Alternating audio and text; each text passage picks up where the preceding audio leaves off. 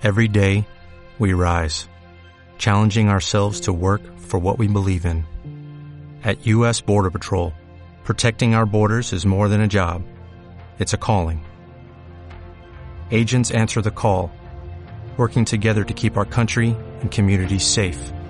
If you are ready for a new mission, join U.S. Border Patrol and go beyond. Learn more at cbp.gov/careers. full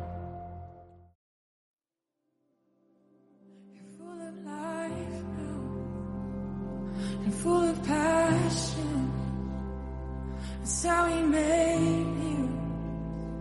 Just let it happen. You're full of life and full of passion. That's how he made you. Just let it happen. You're full of life now full of passion. That's how he made. Just let it happen. Each one of us. Ha estado dándole vueltas, no sé por qué, bueno, he escrito un- algo sobre ello, al tema de, del silencio de Dios y sobre todo al tema de cómo perdonar a Dios, ¿vale? Parece un poco pretencioso, ¿no? Siempre, siempre hablamos de cómo Dios nos, de cómo Dios nos perdona, ¿eh? Eh, no tan frecuentemente hablamos de cómo nosotros a veces tenemos que perdonar a Dios, ¿no? Esto teológicamente es absurdo. A Dios no se le puede perdonar porque no se le pueden pedir cuentas y porque Dios es infinitamente bueno. ¿eh? Eso es así y ya está. Entonces, eh, sería un poco estúpido pretender que nosotros podemos hacer algo o que Dios nos debe algo o que Dios ha cometido algún tipo de injusticia con nosotros. Sabemos que eso no es así. Lo sabemos por la palabra de Dios y lo sabemos pues por el sentido común. Sin embargo, eh, esa es la teoría. Luego viene la práctica. Y la práctica no coincide siempre con la teoría. Cuando una persona ha sufrido mucho en su vida, esta gente de crisálida pues nos habla del abuso sexual, es un abuso muy duro. ¿eh? Cuando hablas con personas que han pasado por esta situación, ¿no? a mí ya me ha tocado unas cuantas veces, puedes ver el dolor que hay ahí y que es un dolor que no es fácil de quitar. ¿eh? Es, bueno, forma una especie de herida en la estructura emocional y en la estructura personal de, de la gente, especialmente en Europa, quizás por los parámetros culturales o por los condicionamientos culturales en los que nos movemos, y crea un gran daño y crea un gran dolor que a veces permanece durante mucho tiempo. Y durante toda la vida, sobre todo porque frecuentemente este tipo de, de mal no se trata bien. Entonces, como no se trata bien y no se actúa correctamente, produce más daño del que debería en realidad producir. ¿no? Pero es solo un ejemplo, hay muchísimos más. Yo recuerdo un. No sé por qué lo recordaba hoy o ayer. Un documental que vi en el que salía una señora norteamericana que había sido eh, violada y asesinada por un, por un tipo. Y ella decía, yo creía en Dios, pero dejé de creer en el momento en el que me di cuenta de que mi hija probablemente habría orado a Dios en ese momento para pedir que no le pasara lo que le pasó y Dios no la escuchó. Entonces yo he dejado de creer en Dios. ¿Vale? Bueno, es un argumento. Estos argumentos podemos escucharlos, podemos no escucharlos, podemos olvidarnos de ellos, pero están ahí. Y en el cristianismo en el que yo creo eh, no hay temas tabús ni hay temas que den miedo. Si nuestra fe no aguanta ciertas pruebas, entonces yo esa fe no me sirve para nada. Yo quiero una fe que aguante todo. Y si no aguanta todo, pues, pues oye, pues a mí no me sirve. ¿eh? Eh, es muy duro escuchar a una madre decir esto porque lo entiendes perfectamente. A mí no me, no me resulta difícil de entender. Pero luego cuando lees la Biblia, con frecuencia, yo un día de estos estoy leyéndola otra vez desde el principio, y voy por el capítulo 6 del Éxodo, creo, y hay una, hay una oración de Moisés cuando el faraón después de, negarse a, la primera vez a dejar salir a los, a los israelitas, no solamente les niega el salir a adorar al desierto como le piden, sino que además eh, deja de entregarles la, paja que les da para hacer ladrillos de adobe, les dice que a los israelitas que la busquen ellos, con lo cual es posible trabajar. Y, y Moisés le dice una oración muy dura al Señor, le dice, Señor, es que, ¿por qué te olvidas de nosotros? ¿Por qué te olvidas de nosotros? Eh, ¿Por qué nos tratas tan duramente? ¿Eh? Es que ya, ya no, ¿por qué me has dicho? Y, Dios le acaba de hablar, ¿vale? Y Dios no le fulmina. Dios nunca, nunca fulmina, ni siquiera reprende. Si os fijáis, en todo el, desde el Antiguo Testamento hasta el final, Dios nunca reprende a los que le hablan así. Jamás, ni una sola vez. Ni reprenda a Moisés. A ver, hablo de memoria un poquitín, ¿eh? Ni reprende a Jeremías, ni reprende al salmista que le dice, oh Señor, te habrás vuelto para nosotros un arroyo engañoso. ¿Eh? ¿Por qué no sales ya con nuestras tropas? ¿Por qué nos vendes de tan poca manera? ¿Por qué nos has abandonado? Hay, incluso un salmista que le dice, despierta, Dios. ¿Vale? Job le dice cosas todavía más duras, son quizás las más duras del Antiguo Testamento. Y curiosamente, Dios da la razón a esta gente. Mira que hay veces que Dios habla duramente, tanto en el Antiguo Testamento como en el Nuevo, pero no en estas ocasiones. Cuando la gente está desesperada y dice barbaridades, Dios no la reprende. No le dice, ¿quién eres tú para... Ah, pum, pues te fulmino, ¿no? No, no. Porque Dios entiende lo que hay. Dice la carta a los hebreos que nosotros tenemos un Mesías que puede entendernos bien, porque ha sido probado como nosotros y que ha sido igual a nosotros en todo menos en el pecado. ¿Eh? Jesús también pidió con, con, lágrimas, dice la propia palabra de Dios, ¿no? Ser librado de la cruz y no fue librado de la cruz. Entonces Él puede entender. Nuestro Dios no es un Dios intacto, como el de algunas religiones, que está ahí en el cielo, ¿no? Y que no sabe nada de nosotros ni de lo que padecemos. Nuestro Dios se ha encarnado, se ha hecho carne para saber lo que nosotros somos. Él ya puede saberlo por su sabiduría divina, pero una cosa es, no sé, vivirlo y sentirlo en su propia carne, ¿no? Bueno, a veces no es fácil eh, vivir esto. Yo, mm, yo que me eduqué en una, en una versión como muy eh, carismática de la fe, ¿no? En la cual parece que Dios está a a merced de nuestros deseos y está ahí para cumplir nuestras menores necesidades y bueno, pues eh, parece que como somos hijos de Dios tenemos derecho a tenemos derecho a, a, obtener cualquier cosa que necesitemos y ya porque tal y si no es así es que algo no va bien, etcétera, etcétera. Yo creo que eso es un error. ¿Por qué? Porque la experiencia demuestra que no es así. ¿Vale? O sea, yo me peleo con, con, mucha gente, especialmente pues, eh, con la gente que está insistiendo continuamente en las sanaciones y en las curaciones y en, que de Dios toda la regla, de qué tal, de qué cual, ¿no? Etcétera, etcétera. Y después te das cuenta de que, de que no es así. De que tienes que enfrentarte con la realidad de que mucha gente no es curada, de que mucha gente no es sanada. ¿Vale? Y de que mucha gente en la época de Jesús tampoco fue curada ni sanada. Eso es así. Yo no sé cómo hay gente que, que se empeña en que no es así. Entonces, al final, para poder mm, mantener esto, al final lo que creas es, es una especie de cultura en la cual vives un medio engaño, una media autosugestión, porque necesitas creer una serie de cosas aunque no sean verdad. ¿Vale? Bueno, eh, cuando uno dice esto, esto es muy poco popular. Yo recuerdo un artículo que escribí en Religión y Libertad eh, en el que hablaba de estas cosas. Yo creo que fue el más visitado y el más criticado, pero enormemente, ¿vale? Eh, incluso creo que fue un sacerdote el que me escribió diciendo, pero ¿cómo se atreve usted a escribir estas cosas? ¿Eh? ¿No sabe usted que hemos estado orando por una persona que tiene cáncer y después de leer su artículo está agobiada porque ya duda de que el Señor la haya curado? Yo no le contesté. ¿eh? Pero pensé, tan difícil es comprobar si esa persona está curada y entonces no hay por qué preocuparse de lo que yo escriba.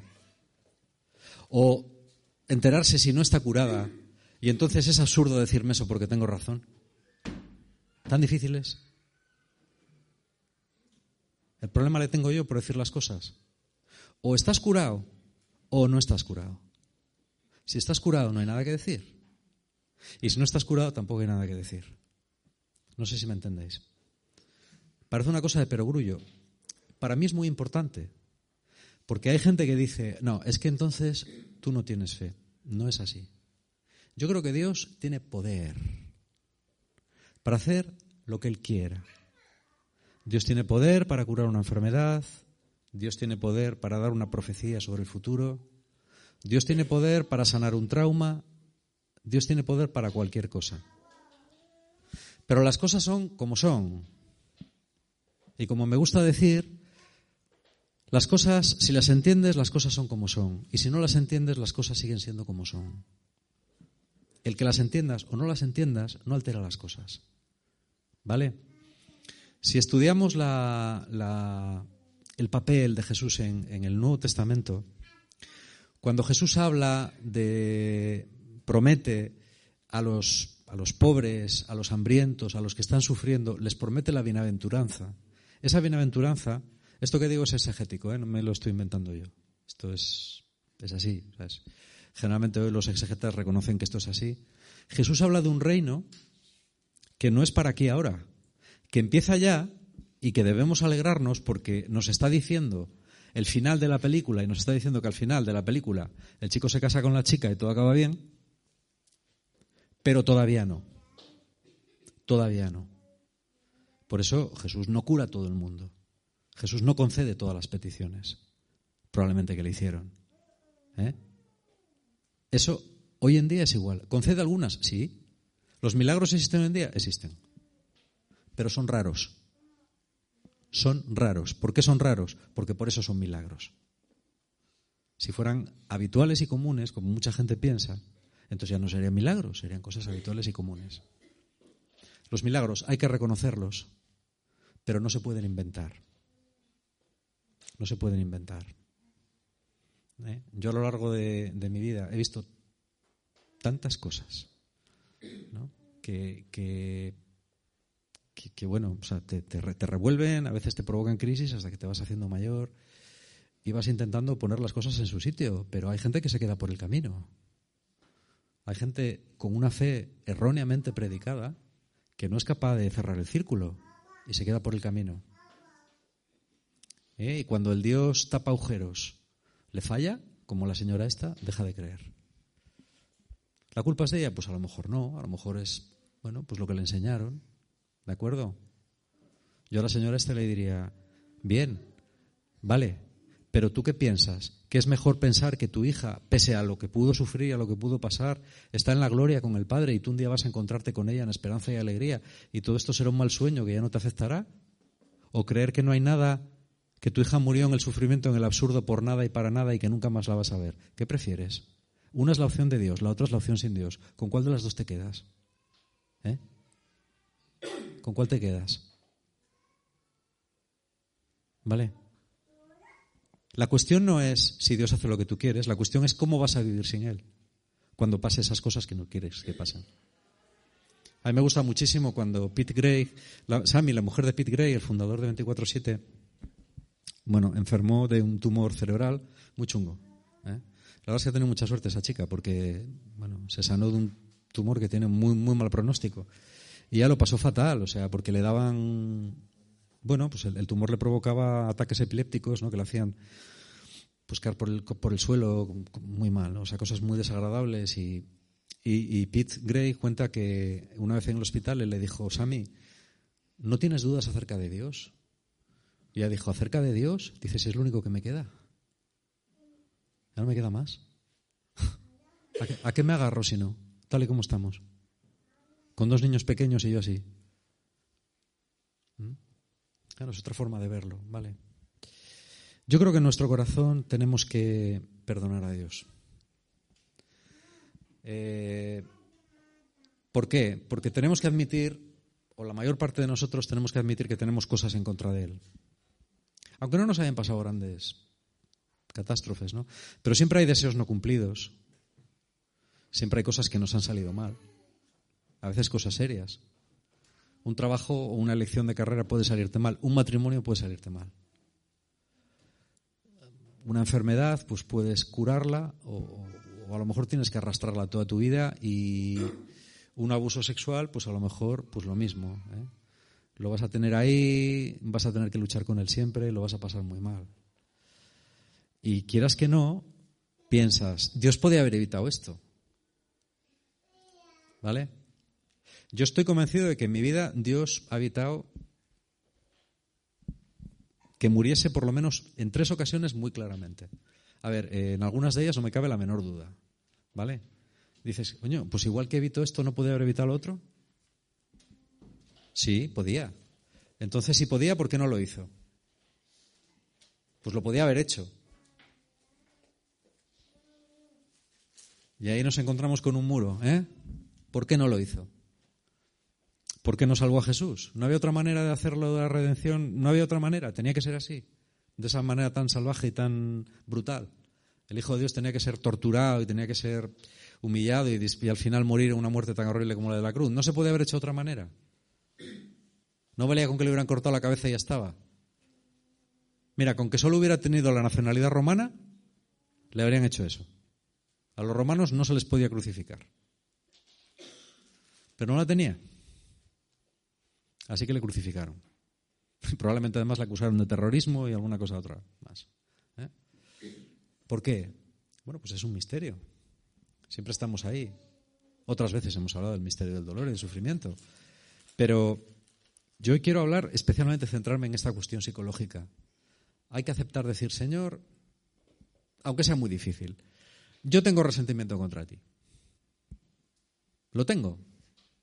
Y ya está, porque no puedo entender por qué. Reconocer eso es muy bueno y además es terapéutico. Y a Dios no le importa. Yo me he dado cuenta de que las oraciones que es, muy curioso esto, ¿eh? pero yo es una cosa que noto.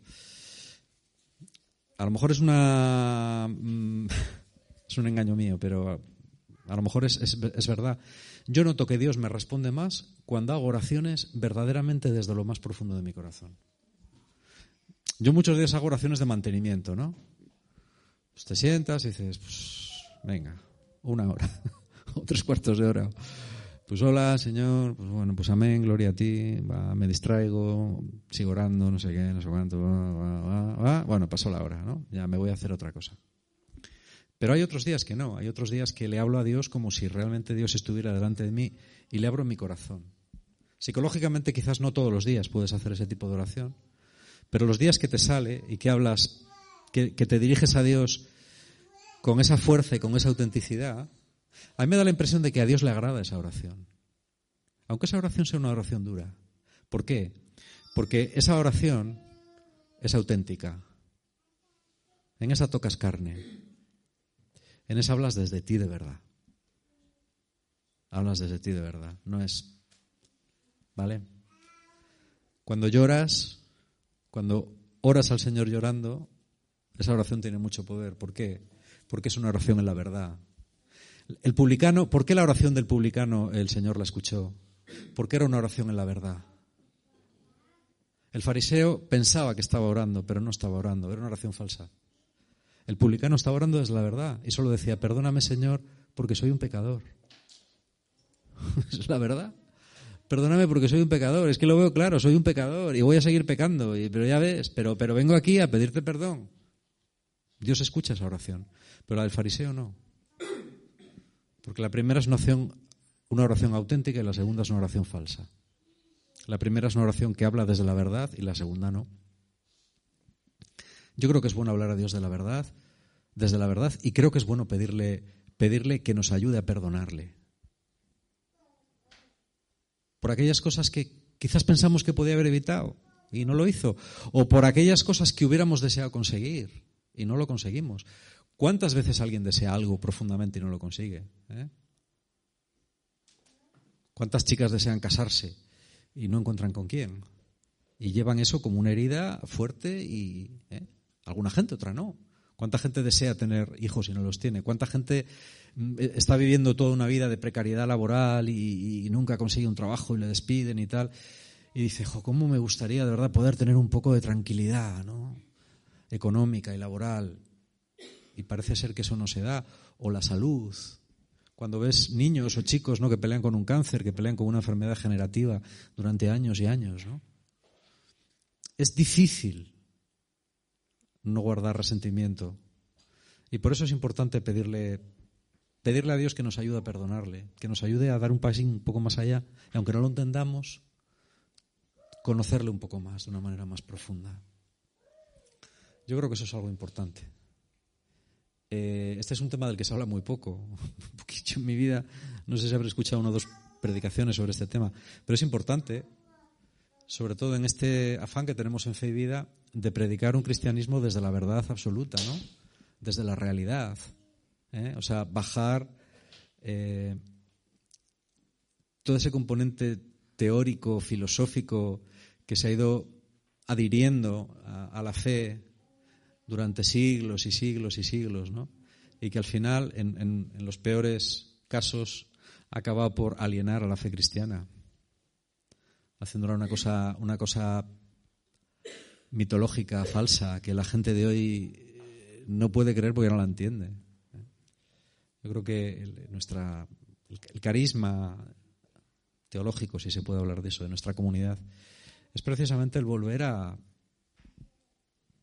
intentar vivir un, una fe muy cercana a la vida cotidiana de las personas, a la realidad no responder con clichés, no responder con ideas preconcebidas, no responder con, por, con consejitos teológicos, ¿no? Yo eso es una cosa que no puedo con ella, me cuesta muchísimo. ¿no? Cuando, cuando un problema existencial eh, mm, tú le opones eso, ¿no? O sea, una, una, frase piadosa. ¿eh? Digo esto sin ánimo de crítica, pero yo recuerdo en una ocasión en la que entrevistaron a varios obispos de la conferencia episcopal y uno de ellos, no recuerdo cuál era, un señor mayor, ¿no? Cuando le hablaron por el tema de los abusos, se reía así y decía, es que la iglesia es santa y pecadora, eh, es que la iglesia es santa y pecadora, ¿no? Digo, madre de Dios, pobre hombre, por Dios que me le quiten de ahí. ¿eh? No, hombre, no, eso no se puede decir hoy. Te están hablando del abuso de niños. Tú no puedes decir en la sociedad de hoy que la iglesia es santa y pecadora. ¿Eh? La gente, a mí qué coño me importa que la iglesia sea santa y pecadora. ¿Tú qué tienes que hacer? Tienes que llorar y pedir perdón, ¿Qué es lo que hace el Papa. El Papa dice, yo pido perdón, yo lloro con las víctimas, yo llamo a las víctimas. ¿Vale? No, no puedo soltar aquí una frase teológica bonita. Pues, ¿A quién le importa eso? La gente lo que quiere es que vivas con ella y que sufras con ella, que estés a su lado. ¿eh? Y cuando una cosa no la entiendes, pues di, no la entiendo. ¿Por qué ha hecho Dios eso? Pues no lo sé. ¿Por qué Dios permite que se haya muerto mi hijo pequeño? No tengo ni idea. No tengo ni idea, pero sé que pasar esto con él es mejor que pasarlo sin él. Eso sí lo sé. Es un poco lo que quiero transmitir. Es, muy importante. ¿eh? Todo lo que no es esto es un engaño. Nos estamos engañando continuamente. A veces vivimos fes que no son realidades, son construcciones mentales. Pero no son la fe que Jesús predicaba. Jesús hablaba de, de trigo, hablaba de campo, hablaba de enfermedad, hablaba de muerte, hablaba de amor, hablaba de dolor. Y la gente le entendía. Eso es muy importante. ¿Vale? Tenemos que aprender a hablar y a predicar un cristianismo que la gente entienda. Porque Dios quiere que le entendamos, porque quiere vivir con nosotros. Por eso vino Jesús al mundo, ¿no? Para hacerse uno de nosotros y para hablar como hablamos nosotros. ¿Vale? Y esto es lo que os quería compartir. That's how he made you. Just let it happen. And he calls